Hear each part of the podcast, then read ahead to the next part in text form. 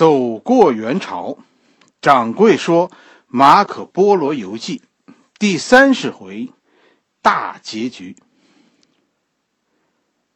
上一回咱们讲到忽必烈啊，对海都使出诡计，试图呢让海都陷入内乱，但是失败了。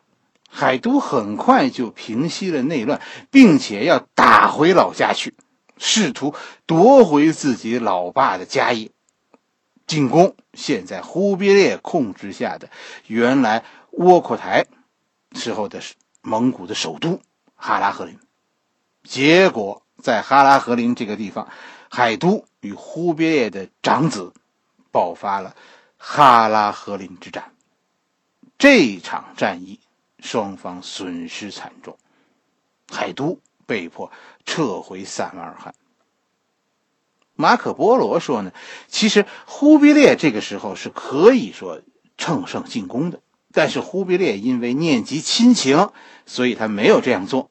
哎，从此以后，双方啊，元朝和这个察合台国就陷入到就进入到一个呃相持阶段。哎，双方的边境基本上就确定了。实际上，忽必烈这个时候啊，不是不想进攻海都，是忙不过来。因为你看，一二七八年附近，就这个时候，元朝此时正在对南宋，正是对南宋作战的关键时刻。元朝这个时候已经打进福建了，是吧？海都与忽必烈的恩怨也没有就此结束。以后是反反复复，但是基本上，哎战线上来说，哎，双方进入到一种僵局。以后大体上就是今天中国在西部这样的这样的边界，哎，元朝以后就是中国元朝的西部边界，差不多也就是中国后来的边界。海都，啊，马可波罗还写了海都的一个一个女儿，一个非常漂亮的蒙古式摔跤运动员。是吧？每次掌柜看到说那达慕大会上啊，蒙古人穿个打脸摔跤，哎，我就总想起这个这个当年啊，海都这个女儿，这个大美女啊，摔跤时候的样子。这个女孩文武全才，可是最后落得一个大龄剩女的结局，一生都找不到老公啊，跟着父亲海都到处征战。哎，这是当时那个时代一个一个趣闻。跟着马可波罗写了第二场战争，就是海都与伊尔汗国的战争，是吧？咱们刚才说了，察合台国的边界在西边，是吧？就是到到阿姆河，哎，海都在东面和忽必烈打，在西面他是和伊尔汗国打。书中说的这个阿巴哈，就是就是伊尔汗国的第二任国王。是吧？伊尔汗国的第一任汗王，第一任国王是忽必烈的弟弟许烈兀，这个阿巴哈是许烈兀的儿子。忽必烈和伊尔汗国其实他们的关系相当的紧密，是吧？就是忽必烈和和阿巴哈是亲的叔侄，忽必烈和阿巴哈的父亲是吧？许烈兀是是亲兄弟。这一回惹事的，我跟你说，又是海都，就是在。在这个察察察合台国和这个伊尔汗国战争中惹事的又是海都，海都啊，海都的察合台汗国呀是进攻阿巴哈的伊尔汗国，双方最后在阿姆河西岸啊爆发了一场大战，就是察合台汗国的士兵实际是渡过了阿姆河，阿姆河是伊尔汗国和察合台汗国的边界，是这场战争是是海都的。察合台汗国的士兵渡过了阿姆河，进攻伊尔汗国，结果一场血战，是吧？哎，马可波罗说呢，说说双方射出的弓箭啊，在那书里写说遮天蔽日，最后呢，伊尔汗国战胜，察合台汗国呢是是背水作战，所以最后呢，他溃败了以后被大河挡住，哎，这一台这一战，海都最后损失惨重，这样，海都向东的扩张。被忽必烈忽必烈击败是吧？向西的扩张被阿巴哈击败，国内形势又又不稳定是吧？就是说他国内还是蒙古人太少是吧？伊斯兰信伊斯兰教的中亚人太多他的国内局势始终也不稳定。察合台汗国在此后就就衰落了，哎，就陷入内战外战不断的这样一个一个境界。哎，马可波罗现在的注意力就离开了海都，转向另一个人，这个人叫阿鲁浑。带领伊尔汗国军队在阿姆河击败海都军队的，就是这个阿鲁浑。阿鲁浑是伊尔汗国国王阿巴哈的儿子，啊，这是这是马可波罗给咱们讲的，在整个大突厥地区的第二个国王，伊尔汗国的阿鲁浑。伊尔汗国，咱们说了，它位于从现在的叙利亚一直到中亚很大的这么一段区域内，一直你想一直到阿姆河嘛，是吧？哎，它的占据的地域非常大，但是。跟这个就和这个这个这个察合台汗国一样，是吧？这个伊尔汗国也很乱，就他统治的这个区域，你就想吧，现在也是这样。就伊尔汗国这个区域，一个大问题就是宗教问题，是吧？先不说别的，就现在的这个国王阿巴哈和他的弟弟，是吧？苏丹阿赫玛这兄儿这哥俩之间就是个大问题。阿巴哈是倾向于基督教的。甚至于这个阿巴哈呀，他娶过一个天主教的王后，但是阿鲁浑跟大家说，不是这个这个天主教的皇后生的，是吧？哎，马可波罗在这儿说呢，说这个阿巴哈有一个弟弟，他的名字叫苏丹阿赫玛，你就你就听这个名字是吧？苏丹，这这就是伊斯兰教的了，是吧？你看这一家哥哥是是基督教。是吧？嫂子是是天主教，这弟弟是是伊斯兰教。这大体上，我跟你说，这就是当时，呃，中东和中亚这种这种当时这种民族的这种复杂的宗教信仰。阿鲁浑在阿姆河大胜，是吧？这个刚要进军啊，说渡过阿姆河，这就要打进呃察合台汗国了。就在这个时候，听说老爸死了。是吧？阿巴哈突然死了，不但如此，自己的叔叔就那个苏丹阿赫玛突然发动了一场宫廷政变，夺取了伊尔汗国。马可波罗还说呢，这个这个苏丹阿赫玛这个人呐，简直他他就不是人，他把自己的他把自己哥哥的老婆都收了，不但把国家收了，把把哥哥的老婆都收了。这其实又是马可波罗瞎说，是吧？他他，你别看他跟蒙古人打了二十多年交道，他不了解蒙古人。蒙古人啊，这个老婆对于蒙古人来说，这是这是财产啊，是是可以继承的，是吧？咱们咱们刚才不是说说那个阿巴哈娶过天主教的皇后吗？那我跟你说，那天主教的皇后啊。以前就是阿巴哈他老爸的，是吧？他老爸死了，他继承的。你说，你说他死了，这这就这就都是他弟弟的，是吧？女人在蒙古是财富，是可以继承的，无所谓父子还是兄弟，只要不是亲生的，是吧？这件事就就没有问题。蒙古人不认为这是问题，而且也说不上说说这个苏丹阿赫玛是篡位的。这蒙古人啊，跟。跟欧洲、跟跟咱们中国人都不一样，蒙古人不是子承父业，对吧？他们是兄弟守望，哎，原本就是哥哥死了，是吧？哥哥如果没有指定说谁接班，那弟弟是第一继承人，而后才是才是儿子，是吧？这是这是蒙古人继承的顺序。马可波罗说呢，说说这个苏丹阿赫玛呀，这个人为人狡诈。是吧？他他不，他拿出好多那个珠宝分给将士，还答应说呢，战后把伊尔汗国的土地分裂，分给参战的众将。哎，他给自己夺权找了很多理由，主要就是两个。第一个，你听阿赫玛怎么跟他的手下说的？阿赫玛说说，咱们蒙古原本就是兄弟守望，这是咱们蒙古的规矩。阿和阿巴哈死了以后，首先就是我这个弟弟应当接班。阿鲁浑不服，那他是不守蒙古规矩。按照蒙古规矩，这个王位就是我的，我死了才轮到他呢。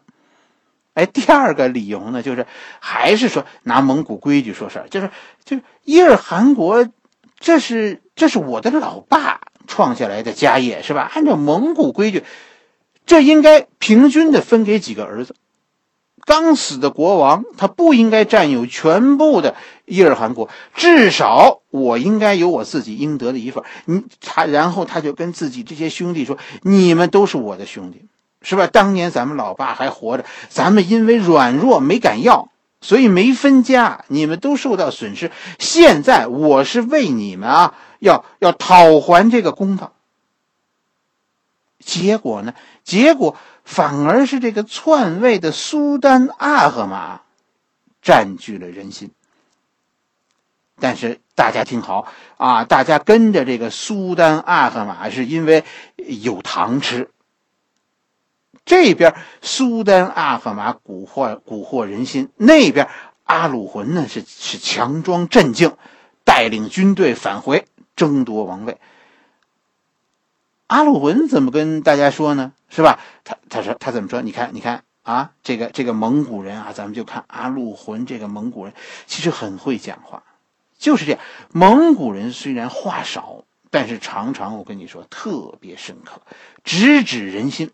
哎，这这是很聪明的，对对人性的理解啊。蒙古人是是一个特别深刻的民族。蒙古人不全是靠武力统治这个世界的。他们最大的特点其实是善于驱动人心，这是蒙古人，现在也是蒙古人性格中有这么一面。他们对于人性啊的理解，对于人性中的弱点，蒙古人拿捏的恰到好处。苏丹阿赫玛，你看，这是这是打利益牌，他赢了，这个国家大家分是吧？阿鲁浑呢？阿鲁浑打亲情牌，我老爸啊，当年带你们可都可都不错，咱们咱们可都是蒙古人，这个国家是咱们蒙古人的。他苏丹阿赫玛，你们看了吗？他是个穆斯林，这个国家要是落到穆斯林手里，你们大家自己想啊，你杀过多少穆斯林？于是呢，马可波罗开始给我们讲述了这这第三场战争。大家应该注意，这场这场苏丹阿赫马和阿鲁浑的战争其实很微妙，它和别的战争不同。海都在以前打的那两场战争，其实都是蒙古部落之间的战争，是吧？但是这一场不同，这一场是部落内部的战争，是真正的父子之战，是兄弟之战。不但苏丹阿赫马和阿鲁浑。他们是叔侄的关系，双方的将士其实也都是亲人。为什么会发生说说这样的惨剧？其实大家应该思考，是吧？在利益对对我们每个人的影响，亲情和利益，其实到底到底哪一个更重要？蒙古人是给我们说出了一个不同的答案。马可·波罗在他的传记里说：“双方的将士听完各自主人的话以后，都是个人自勉，宁死不让敌胜。”这话初看之下没有什么问题，但是当你明白交战的双方是亲人，哎，这个这句话的味道就变得特别重，特别不同了。下边再再一次，就是马可波罗写了阿鲁浑和阿赫玛的一次对话，通过使者是吧？阿鲁浑告诉阿赫玛：“我还认你这个叔叔是吧？如果你投降，我们还是一家人。”但是苏丹阿赫玛的回答是什么呢？这个产业本身就是我和你爸他们俩我们俩的，是吧？哎，怎么能现在说全是你呢？现在这份产业全是我的了。但是我不会像你爸那样独吞。你要是投降，是吧？这个叔叔和侄子说，我会分给你你应得那一份。哎，这一战，兄弟之战、父子之战，结果呢？结果比以往的战争都要惨烈，是吧？双方一直杀到说说把箭都射光了，最后用用短兵肉搏。这里说了一句，说马可波罗说说有好多妇女在这一战以后是终身服丧，服丧啊，这其实的意思就是说，这些女人成为蒙古人眼中不吉利的女人。为什么呢？因为因为在这一战中，他们不但死了老公，还死了儿子。你就可见这场战争的惨烈。最终战役的结果肯定和大家想的不同，是吧？最后其实是阿鲁浑战败，并且呢被苏丹阿赫玛抓住。然后苏丹阿赫玛就返回了都城，将将士们啊让将士们押着阿鲁浑返回。苏丹阿赫玛此时啊是是得意忘形了。他忘了自己的那个承诺，再也不提说给大家分家这个事情了。更要命的是一件什么？他没有杀死阿鲁浑，也甚至于都没有处分他。其实，其实不知道大家有没有意识到，人心因此而混乱了。叔侄的将来要是有和好的机会，那这些跟着阿赫玛的人。你想吧，将来肯定会遭到报复。大家更担心的是，当自己遭到以后遭到阿鲁浑报复的时候，苏丹阿赫玛可能都不会给自己做主。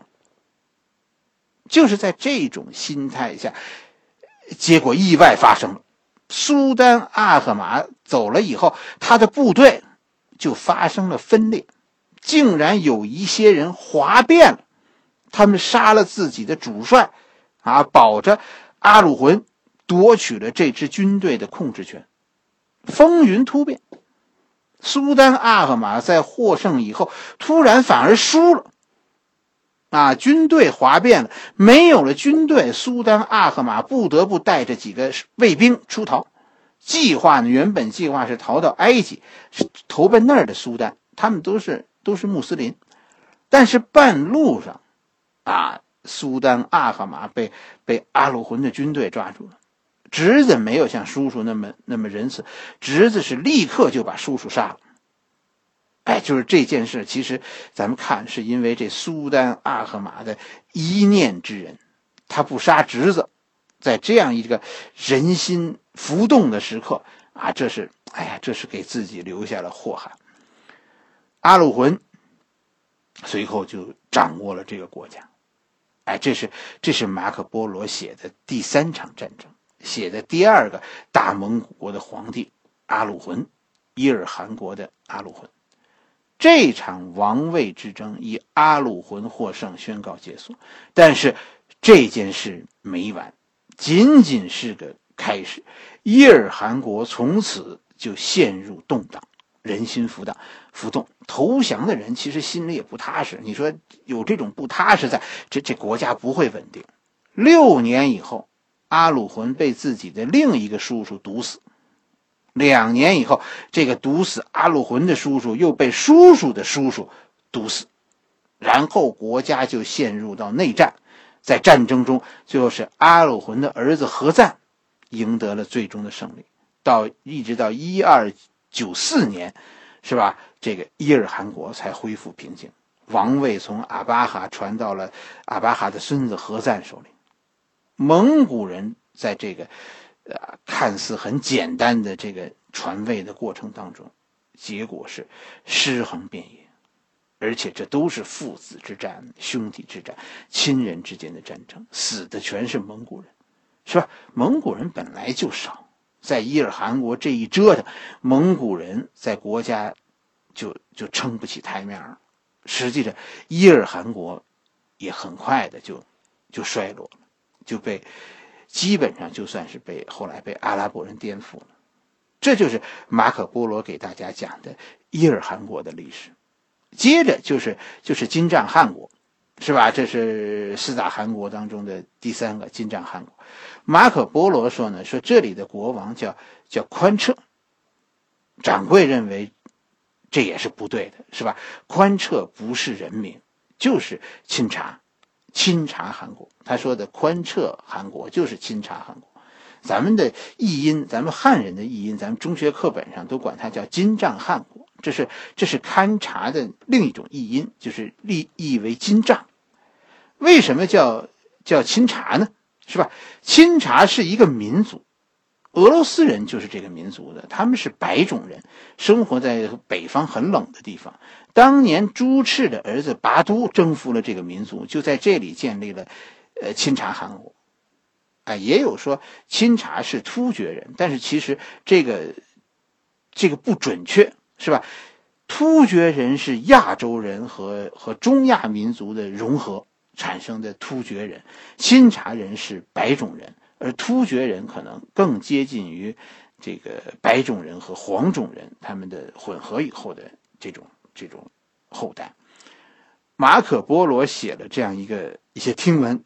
就是在在这个钦察韩国的听闻，你比如说这里的人宗教，这里人信什么？这里的蒙古人他们还是信蒙古的那是该，是吧？交通他们使用交通工具，他们交通工具是什么？是狗拉雪橇。还写了很多，马可波罗在这儿咱们就就不一一说了，是吧？现在这些事儿，呃，咱们都不知道，但是咱们现在咱们的人是都知道这些事儿了，但是在当年。啊，这这都是奇闻来着。哎，马可波罗甚至说了极地，是吧？就是，哎，他说他说那是黑暗之州，啊，因为接近北极，所以所以那个地区就开始在整个俄罗斯的北部就开始出现极昼和极夜，是吧？马可波罗就认为这里是黑暗之州，因为呃这走到这儿就是世界的边缘，你再过去那就是世界的尽头，到这儿天都不亮了。跟着。马可波罗还提到了俄罗斯，说说这个俄罗斯人是信是信基督教的，但是他们是是希腊教派的，实际上就是这就是东正教，是吧？当时就管东正教叫叫希腊教派，哎，说俄罗斯人相貌甚美，啊，皮白，啊，头发是黄褐色，然后他又写了俄罗斯人紧邻着俄罗斯的土地紧邻着黑海，从黑海就可以到达君士坦丁堡。大家注意啊，他说的在这个地方，他提到了一个地儿叫卡拉奇，这不是巴基斯坦的那个卡拉奇，这是俄罗斯有个城市叫卡拉奇。在黑暗之滨，是吧？马可波罗说说这里现在叫西达达，哎，这以前在整个西达达有很多国王，最早的一个国王是赛因，而后是巴都，巴都之后是比尔格。一直往下传，马可波罗那个时代，这里的国王是托托。跟着马可波罗给大家讲了东达达和西达达之间一二六零年的一场战争。马可波罗说的西达达就是咱们现在啊，咱们咱们西达达就是咱们现在说的钦察汗国，东达达就是伊尔汗国。是吧？这里马可波罗其实讲的有点乱。实际上，他现在讲的东西达达之间之间的这场战争，就是说伊尔汗国建国的这一场战争，是发生在更早的以前。哎，就是这这是发生在一二六零年以前，是吧？当年的许烈兀建立伊尔汗国，哎，是是先在北方击败了钦察汗国。然后他的孙子在东方才击败了察合台汗国，这才伊尔汗国才才建国的。哎，这一场最后讲述的第四场战争，其实时间上它应该是它应该是第一场战役啊，发生在阿姆河，就是说发生在阿姆河海都和伊尔汗国战役以前，应该也发生在海都进攻哈拉和林战役之前。当时的察合台，当时的这个钦察汗国，在拔都死后就就分裂了。拔都是把自己的国家分给了几十几个兄弟，其中最大的一块就留给了别尔哥。所以西达达是实际上严格的说，西达达属于钦察汗国，但是呃，它自成一个体系。当时它是整个钦察汗国当中最大的一块。许烈武在叙利亚建立伊尔汗国，这就引发了西达达别尔哥的不满。于是别尔哥首先进攻许烈武。这场战役据说别尔哥是三十五万人对许烈武的不足三十万。马可波罗说：“这这是蒙古人之间最大的一场战役。”啊，这是这其实大家看，这是第二次蒙古西征的蒙古军主力和第三次西征的蒙古军主力之间的一场大对决。这场战役是空前惨烈。马可波罗记录他们说说战役的场面，他说他说当时就是满地死尸，啊，战役后来的人不得不踩着前面战死人的尸体前进。当天的战役，许烈武采取了集中进攻别尔哥中军的战法，结果突破了别尔哥的防线，别尔哥的军队在下午就溃败了，遭到许烈武的追杀，遭到蒙古军队的追杀。这个场面咱们就不说了，这一定是非常非常凄惨的。到晚上。大获全胜的许烈武，哎，马可波罗记载了他听说的场面。马这个许烈武在战场上是点起了一堆一堆的大火，是吧？把双方的士兵的尸体都进行焚烧，都没有办法分开处理了。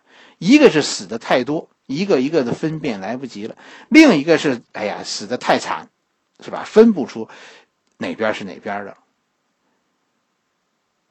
东西达达。之间的这场蒙古人之间最大的战争就以东鞑靼全胜结束，西鞑靼就此衰落，是吧？东达达就是伊尔汗国建国，后面还有一场战役，掌柜就不给大家讲了，是吧？留给读书的朋友你们自己去看吧。马可波罗在附录里连续写了这么多场战役。其实，这都是蒙古人的内战，是吧？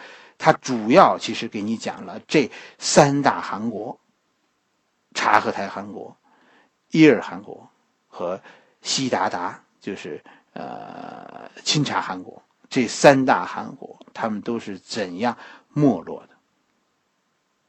那个伟大的国家，他他是如何顷刻间分崩离析？哎，就是这样造成的。